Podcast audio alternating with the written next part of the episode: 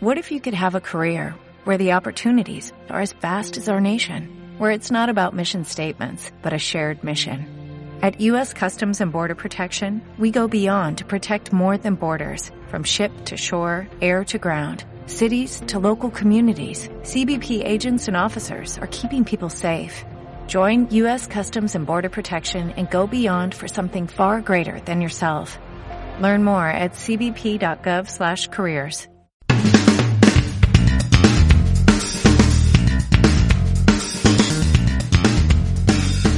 Hello, everybody, and welcome to a new program of this podcast, Barcelona Guide, a podcast where you can get ideas and tips to discover this amazing city. I am Jose Gomez, the founder of Looking Barcelona, a company where I provide tours to explore this amazing city. And today, I'm going to talk to you about La Casa Batlló by the brilliant architect Antonio Gaudí, a monument classified by UNESCO as World Heritage Site. Children love this house. This is a this, this is a, a dream, a fantastic house. Gaudi was inspired in a tale to design it. Let me show you this amazing site. During this chapter, I'm going to give you some tips that both you and your children can enjoy this unique house to the fullest. A few months ago, I dedicated a chapter on how to approach the visit of La Sagrada Familia with children. La Sagrada Familia was designed by Gaudi as well. I already told you that children love Gaudi's works because when we enter to one of those houses that he designed, we enter an imag- imaginary and fantasy world. The house Casa is located at the number 43 of the luxurious Paseo de Gracia. The previous chapter is dedicated to this beautiful avenue. If you come to Barcelona, it's worth a visit. The house is easy to recognize it. The facade is lined with multicolored pieces of ceramic. The columns on the first floor look like bones. Yes, bones. We'll talk about that later. Let, let me explain a little bit about the story of the house. In 1904, Mr. Batlló, one of the richest businessmen in the city, commissioned something surprising to Gaudi to make a total reform of a building that Mr. Batlló already owned. Mr. Batlló gave to Gaudi a free hand to transform this old building. He only wanted one thing to make the most surprising and special house in the city. And wow, Gaudi got it. He only took advantage of the building's structures. He added two more floors and a terrace, a roof terrace. To visit the interior of this monument, you need a ticket. I recommend you to buy, to purchase it on the Casa Batlló official website to save extra commissions. When buying the ticket, you must choose a time. And what is the best time? Well, with children, I think the best time is in the morning, early in the morning, around 9 p.m. I think I know that sometimes can be difficult to wake up early, but I mean, it's worth uh, that time. It is the time when they are fresher and energetic. Children, I mean. We also avoid the hottest hours. In Barcelona, summer months are very hot and humid. But at Casa there is another reason to go early at morning. And it is that the interior of the house is narrow and in months of great influx of visitors, sometimes it is difficult to move forward and then our little ones can be overwhelmed. And so if you're ready and you have your tickets, we can start the visit. Before entering and to admire it in all its splendor, splendor, I recommend you so to go to the opposite side from the other side of the street where you have a very good view. You will see how the facade is lined with many pieces of ceramic which give it a lot of color. First of all, ask to your little ones if they know the legend of St. George. St. George is very important in Barcelona. Actually, there are representations of him throughout the city. Here, he is known as San Jordi, is the local name. In fact, Jordi is the most popular name here. If you don't know the legend, don't worry. Let me explain to you it in two minutes. Legend says that centuries ago, there was a town, village near Barcelona where a dragon lived. The dragon was not vegetarian. He loved to eat humans. So people who lived there, there invent, there in the village, they invented a kind of lottery to see who will be the dragon's meal. One day was the princess who won that macabre lottery. So, so the princess, she went to the cave where the dragon lived. She was walking very sad when suddenly a handsome gentleman appeared. He was San Jordi, of course, who fought very bravely against the dragon until he finally killed it. And from the dragon blood, and here, and here comes, here comes the important part of the story, grew up a rose bush. St. George picked up a rose and he offered it to the princess. It's really nice, isn't it?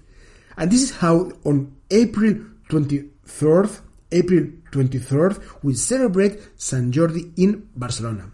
Men, we offer a rose our women, and women give a, a book to men. It is a really a beautiful day. Actually, on the facade of Casa Batlló, there is representing a great dragon. Let's ask our kids if they can find it. Yes, it's on the highest part of the facade. There is a great, uh, there is a great resting dragon. At the right, there is the head with the eye. The central part is the back, and the tower is in the left. Is the spear nailed to the dragon. So next to the tower, the scales are red. Red because of the blood of the terrible animal. The scales are made of ceramic. The balconies represent the skulls of the dragon's victims. And the columns of the first level gallery, they look like bones of the dragon victims. So I know that the story is a bit macabre, macabre, a, bit gore, but the colors on the facade, the shades of blue, the greens, the purple, everything conveys life to the facade. I recommend you to take a photo. From here, you have a magnificent view of this amazing work. Now, we can cross the street and get into the house. If the exterior is inspired by the legend of San Jordi, San George, the interior is like an underwater world. They say that Gaudi was inspired by Jules Verne's novel, 20,000 Leagues Under the Sea, for the decoration of the interior. And really it seems that we are in a submarine. So in, inside windows, inside are wavy, and some of them are small round openings, like those so that like those that we found on boats.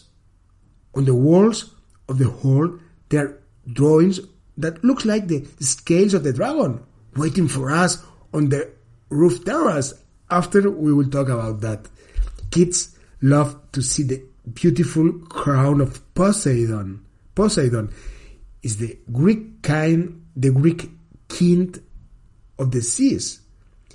It is on the stair rail. Ask them what the ladder remains for them. It is the spine of the dragon, made of what? From the first moment, children realize that they are in a very different house. Wooden, doors, windows, everything is wavy and sinuous. The stainless windows are made up of many bright colors and the ceilings are decorated with large spirals. On the first floor, we explore the public and private rooms of the family, and in the back part is the backyard, where the children of the family used to run and play.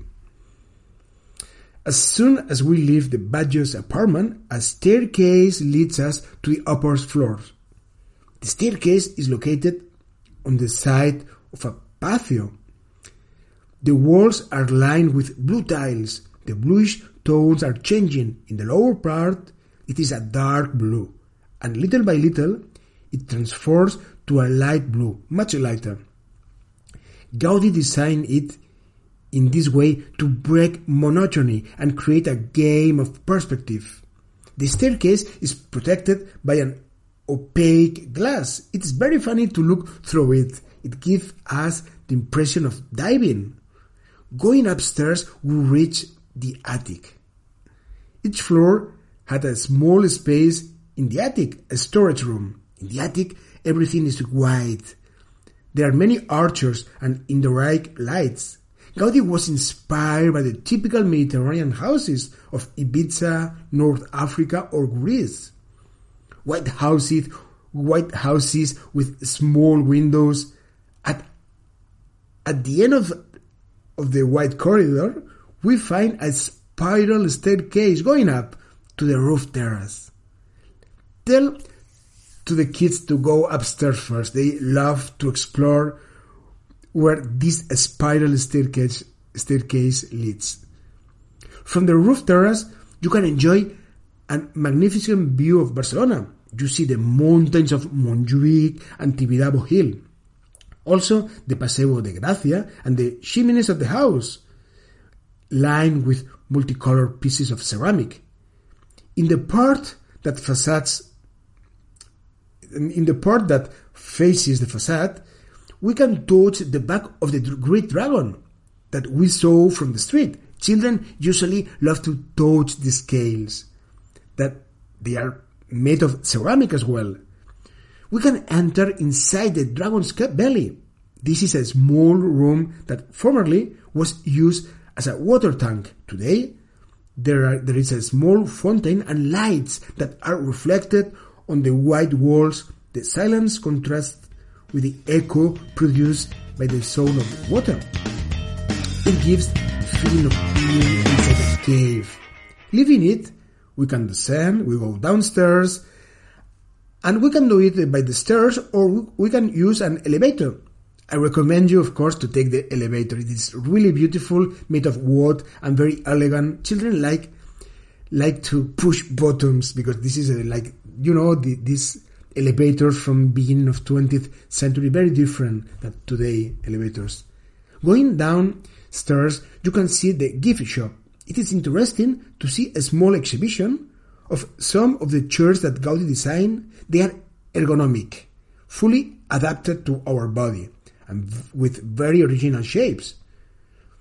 There are also some photos of Batllós family when they live in the house and that's interesting. And ladies and gentlemen, well, that's all for today. If you like this podcast, you can do a like. You can also help me by writing a comment. In this way, the algorithm will recognize this podcast as interesting and it will help me a lot to reach more people. You can also subscribe to the podcast in this way. All new chapters will arrive to you. So see you soon and goodbye. Adios.